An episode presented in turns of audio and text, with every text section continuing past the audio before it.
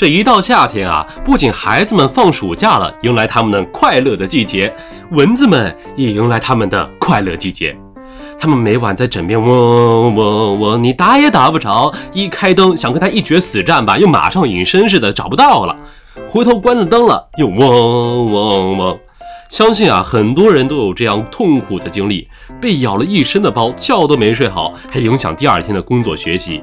这呢，就不得不感叹一句啊，为什么被咬的总是我？根据世卫组织报道啊，一只蚊子身上至少携带着三百多种细菌，可以传播八十多种疾病，如疟疾、乙型肝炎、登革热等等。针对这位吸血鬼，我们到底该怎么治它呢？市场上这么多驱蚊产品，到底哪个有用？该怎么选呢？那你今天可是来对了。本期的健康速递，我们就好好讲讲夏季防蚊求生指南。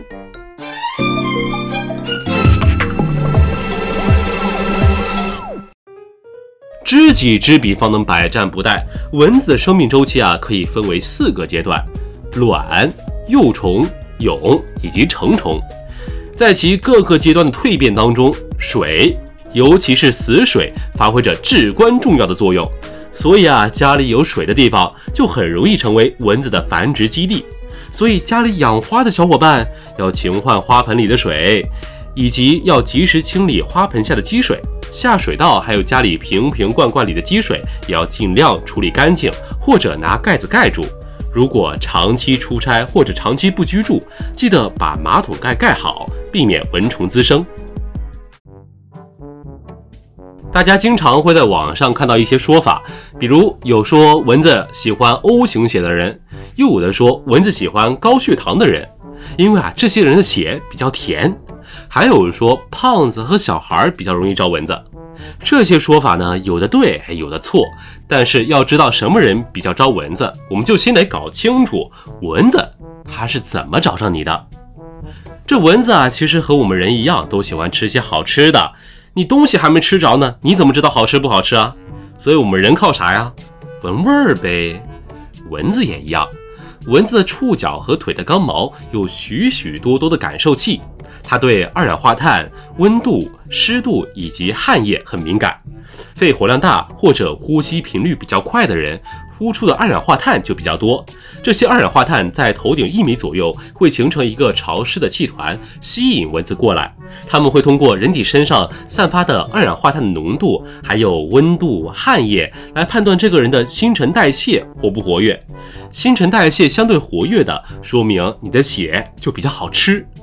所以说啊，身材偏胖的人就比较容易招蚊子，因为大多数偏胖的人出汗也比较多。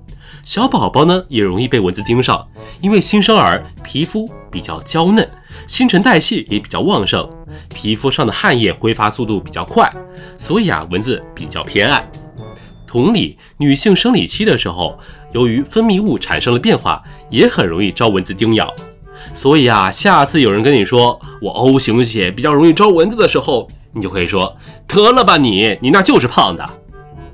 蚊子也比较喜欢暗的地方，白天穿黑色或者其他深色衣服就比较容易招蚊子。喜欢喷香水的朋友们也要注意了，蚊子有吸食花蜜的习惯。如果你的香水、化妆品上带有花香味，蚊子把你当成花了，你身边聚集的蚊子不就多了吗？不过呢，也不是所有的香味都容易招蚊子，比如檀香或者端午节挂的艾草的香味，反而能够起到驱蚊的作用。驱蚊的方式大概可以分为物理和化学两种。物理很好理解吧？就是我们重点来说说化学的。我们现在常用的室内驱蚊方式啊，有蚊香、蚊香片、电蚊香液这三种。我们看包装啊，这些产品的包装上都有农药或者微毒的字样，那是不是就是说明这些驱蚊产品多多少少对人体有害？的确是药三分毒，但是只谈毒性不谈剂量的都是耍流氓。把蚊子熏晕需要讲剂量，让人体产生毒副作用也要讲剂量。现在市面上的室内驱蚊产品的有效成分大多是拟除虫菊酯，最常见的是四氟甲醚菊酯、氯氟醚菊酯、四氟苯菊酯这三种。我们可以简称为小甲、小绿还有小苯。它们的驱蚊原理就是扰乱昆虫神经的正常生理，使它们晕倒，最后麻痹、痉挛到死亡。而要起到这样的作用，所需要的剂量其实是非常小的。国家对于拟除虫菊酯的使用也有着十分严格的标准，日常使用都是非常安全的。在驱蚊效果上，是小绿大于小甲大于小苯，但是安全性方面还是小甲更胜一筹。家里有小孩、孕妇、老人的，选择用小甲的产品更能够保证安全。成年人就可以放心购买这些产品了。那么，蚊香、蚊香片、电热蚊香液哪种最好呢？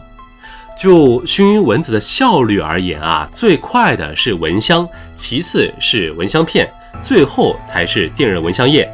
在室内的话，尤其是夏天的空调房，不建议使用蚊香。因为蚊香燃烧的是固体，会产生烟雾，成倍增加空气中的 PM 二点五的浓度。蚊香片虽然也是无烟的，但是相对于电热蚊香液，蚊香片中的驱蚊成分，它的散发的浓度是不稳定的，往往会造成前半夜效果很好，但是后半夜由于空气中的驱蚊成分的浓度下降，蚊子的药劲也过了，醒来了，导致你半夜被蚊子叮醒。所以啊，在封闭的室内，效果最好的还是电热蚊香液。电热蚊香液虽然效率慢了一些，但是它的效果稳定啊，能够做到持续的杀蚊。不过最好呢，还是选择带有自动断电的电热蚊香器，这能够让一瓶蚊香液使用更长的时间。上面的无论是蚊香、蚊香片还是电热蚊香液，它的作用都是熏倒蚊子，起到驱避蚊子的作用。但是杀虫喷雾剂就不一样了，它对蚊子来说就是致死量，因为它们的驱蚊成分浓度更高。但是也正是由于喷雾剂的浓度更高，所以啊，使用起来就得要小心，最好是在出门前把全屋喷一遍，回来之后呢，再开窗通通风。一般这样喷过一次之后，在有纱窗的屋子里，一段时间内你就很难看到有蚊子了。室内驱蚊的重点是对环境的整体的保护，那户外驱蚊就是对个体的保护了。市面上常见的户外驱蚊产品有驱蚊水、驱蚊喷雾、驱蚊手环、驱蚊贴等等，它们驱蚊主要用的是避蚊胺、驱蚊酯、艾卡瑞丁、柠檬胺这些。这四种驱蚊成分，前三种都是人工合成的，只有柠檬胺是从植物中提取的天然成分。就驱蚊效果和驱蚊时长来比较，天然成分的就只能往后稍稍了。艾卡瑞丁的效果最好，其次是避蚊胺，然后是驱蚊酯，垫底的是天然的柠檬胺。艾卡瑞丁的优点是在于没有味道，有效时间也比较长，能够持续三到八个小时。避蚊胺的有效时长就稍微低一点，但是也有两到五小时。驱蚊纸的优点在于刺激性小，没有皮肤渗透性，对于皮肤和黏膜没有毒副作用，敏感肌也能用。柠檬胺是天然成分，但是驱蚊效果是最差的，而且使用柠檬胺的产品基本上都是驱蚊手环什么的，这个保护范围太小了，最好还是用驱蚊水或者驱蚊喷雾弄在皮肤上，喷在衣服上也起不到什么好的效果。许多的驱蚊水会把不含避蚊胺为卖点，因为避蚊胺有刺激性，毒性也比较强。但是还是那句话啊，只谈毒性不谈剂量的都是耍流氓。根据 EPA，也就是美国环境保护署出的毒性评价，LD 五十的值越大，说明毒性越低。驱蚊酯的数值大于五千，而避蚊胺只有两千多，确实是驱蚊酯的毒性比避蚊胺要低。但是我国对于驱蚊产品的标准比较高，同类产品含避蚊胺、驱蚊酯这些驱蚊成分都比国外的产品要低，所以啊都是安全的，都是可以放心使用的。但是要注意啊，安全也是相对的。避蚊胺是限制两个月以下的宝宝禁止使用，柠檬胺则是禁止三岁以下的儿童使用，艾卡瑞丁则是限制六个月以下的宝宝使用。啊，但要我说啊，小宝宝以及孕妇最好还是别用驱蚊水，使用蚊帐才是最安全的。接下来我们来说说，哎呀，你被蚊子咬了之后该怎么办？首先，我们得了解一下，为什么被蚊子咬了之后会痒。蚊子咬了我们之后啊，蚊子的唾液进入我们的身体里，我们的身体就会把它识别为异物，引起我们免疫系统的反应。于是，我们身体里的肥大细胞会释放组胺，组胺会引起局部毛细血管扩张，血流增加，皮肤发红。过量的组胺释放会刺激皮肤的神经末梢，引起瘙痒。所以啊，正确的做法它不是去抓去挠，而是针对血管扩张，让血管冷静下来。可以用碱性肥皂水清洗，或者持续用冰袋冷敷。清凉油它也是这个原理。那没有清凉油，我们也可以用牙膏。